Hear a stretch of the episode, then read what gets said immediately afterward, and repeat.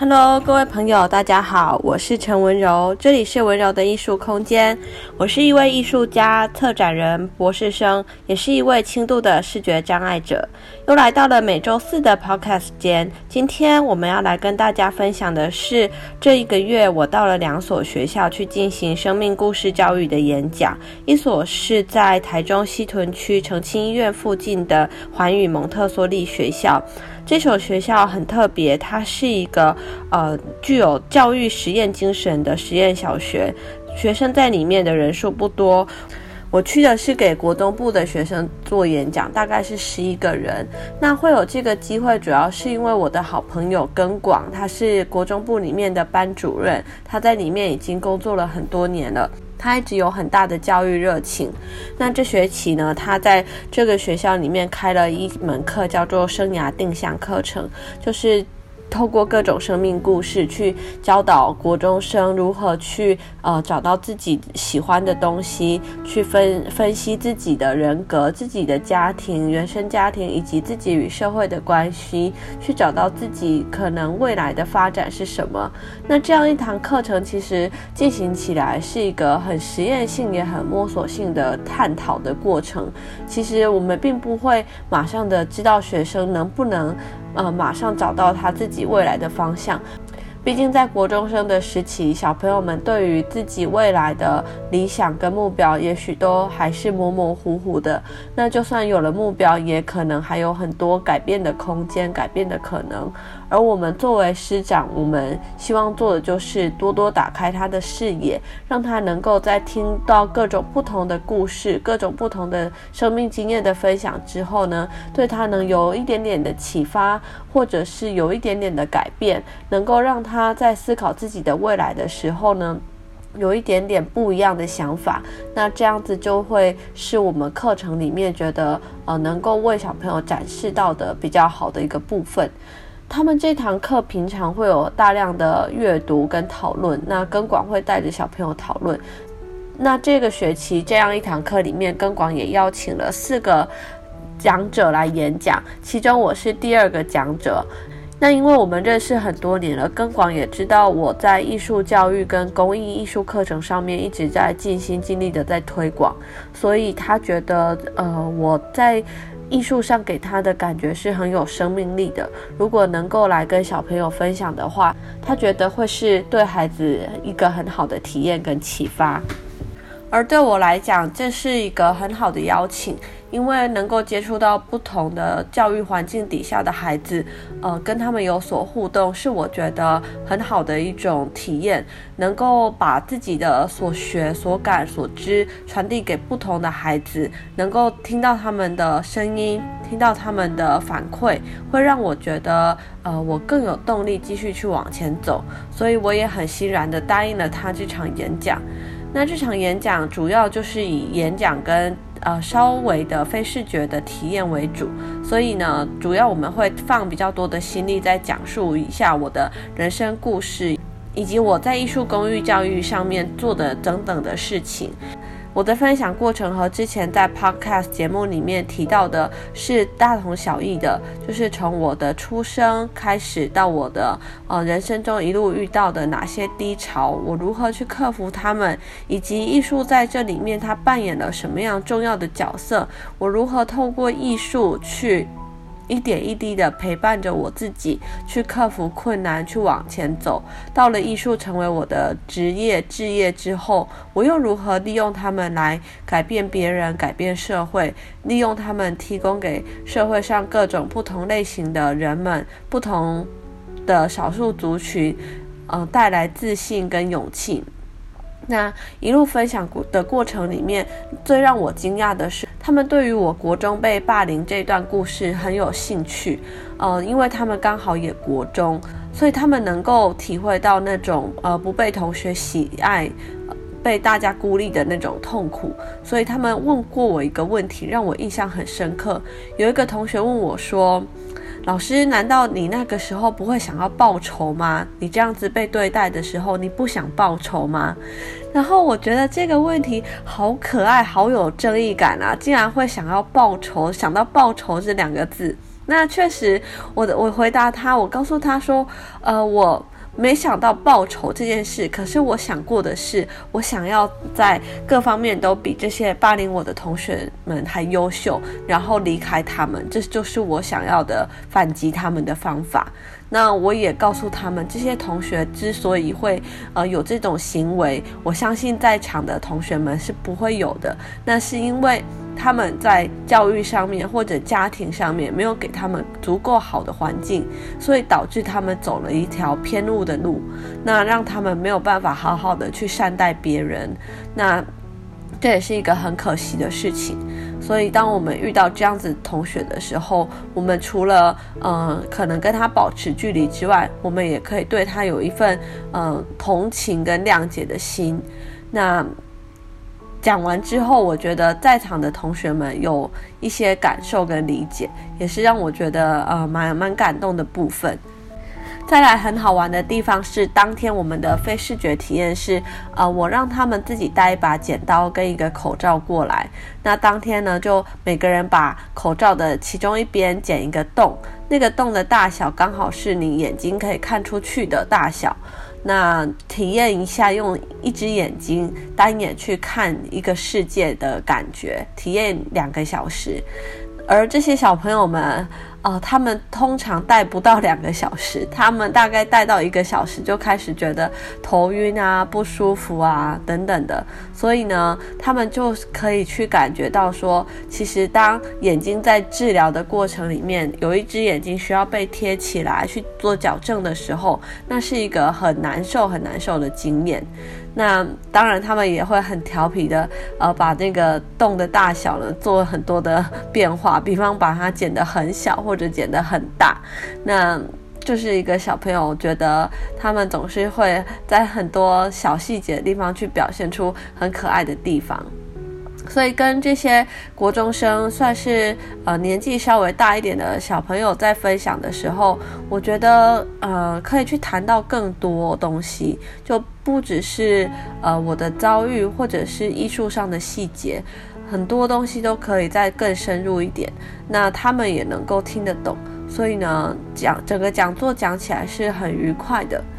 再来就是我们希望的是，未来除了有这样子的讲座之外，我们还可以亲身有一些呃实作性的活动，能够带领他们呃一起去做一些艺术教育的实验，比方说一起去做一些公益活动，帮助一些弱势的儿童或小朋友们透过艺术来改变自己或发挥一些呃自己的力量，那这样子能够让他们更有感受。这个学校它是一个很重视亲自去实做的教育体系，所以听演讲其实只是一部分，更重要的是要怎么样去呃发挥跟运用在自己的生命里面，这个是更重要的。那我相信小小的两个小时能够对他们带来启发，一定是有一部分呃是带来别开生面的感受，也有一部分的启发是呃可能留在心底，还等着未来继续发芽的。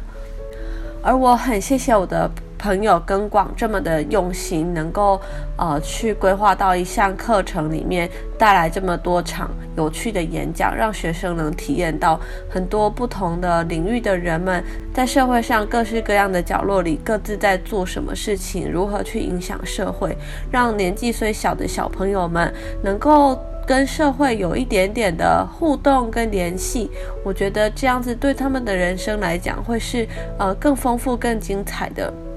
而这里也稍微介绍一下我跟根广的认识过程。其实我们是大学同系的朋友，在大学的时候。我们对教育并没有那么多的共鸣或是交流，当时候的我们都呃还不是一个在投入在教育里面的人，而当时候的我们之所以会认识跟相知相惜，是因为我们参加了中文系的毕业公演，而根广是写剧本的编剧，而我是负责音控组的成员，所以我们是在一个比较艺文的活动上面去有所交集的。而现在想起来也觉得很有趣，就是在年轻的时代，那个很辉煌的大学时代里面，其实支持着我们的都是艺术跟文学这样子一个梦想跟呃一个理念上的东西，而我们也确实在里面呃找到生命的力量跟勇气。而过了十几年之后，呃，我们各自分别不同的投入到了教育的场域里面去培育学生，去关怀人这件事情，人是怎么成长，人是该怎么样被慢慢一点一点的教育长大。而在这一次，我们又有了这样子的一个合作，我觉得是一个回想起来都会觉得是感动的事情的。和大家分享完这一场演讲之后，要再来分享的下一场演讲是总统教育奖的巡回讲座的第三场演讲。这次是在云林的台西国小，也是一个比较偏乡的小学，但是它和美浓的广兴国小不太一样，台西国小的学生人数还是蛮多的。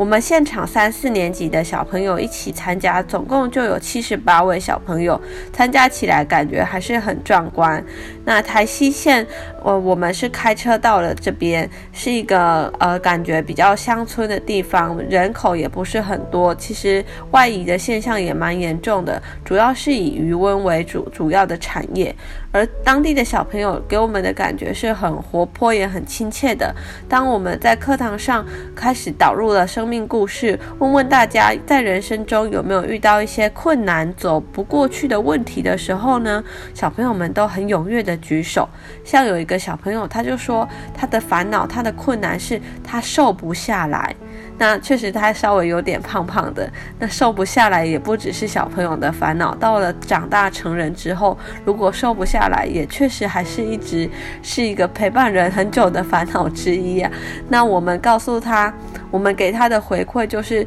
这是一个不容易的问课题，要走过去，确实需要毅力跟勇气，也需要很多的身体上的锻炼跟饮食上的控制。那再来也有小朋友回答说，他的困难是他的两个妹妹昨天晚上在吵架，他不知道该怎么办。对啊，应对到别人在吵架，不只是妹妹。当我们长大成人了，看到自己的家人、朋友或者是同事在吵架的时候，确实也是一个不容易去调解的事情，需要运用我们很大的智慧。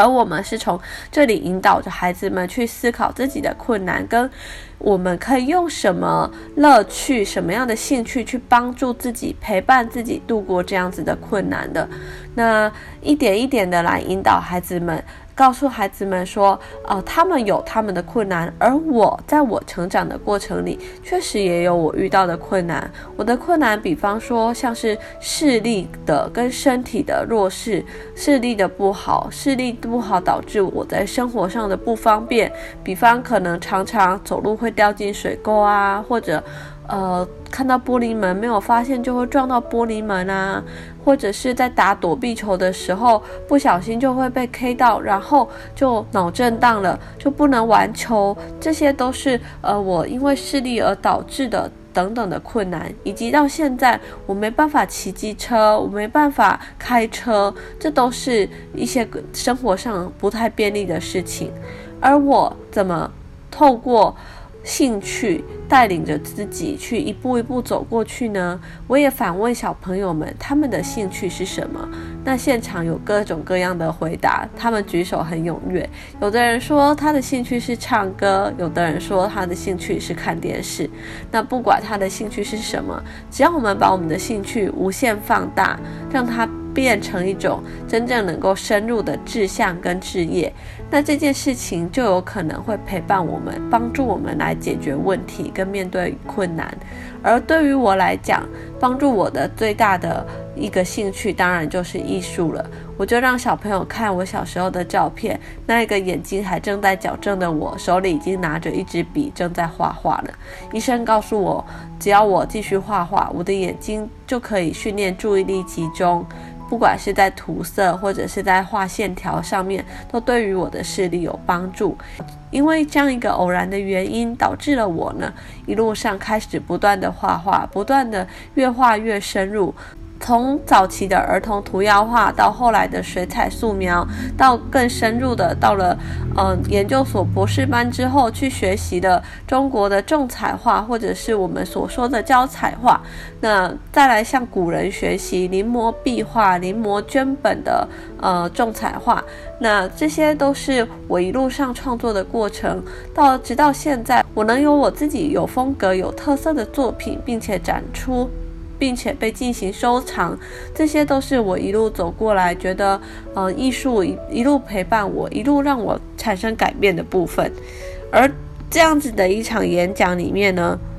我们是带领孩子来听故事的，所以我的故事会尽量以生动的方式来跟他们分享。那听完了故事之后，我们当然还要来进行一个呃身心的体验跟身心无感的感受。所以呢，我就请他们一样邀请他们戴上了一个剪了一个洞的口罩。这个口罩呢，让他们把这个口罩戴在眼睛上面，所以他们只能用一个洞来看到这个世界，体验一下。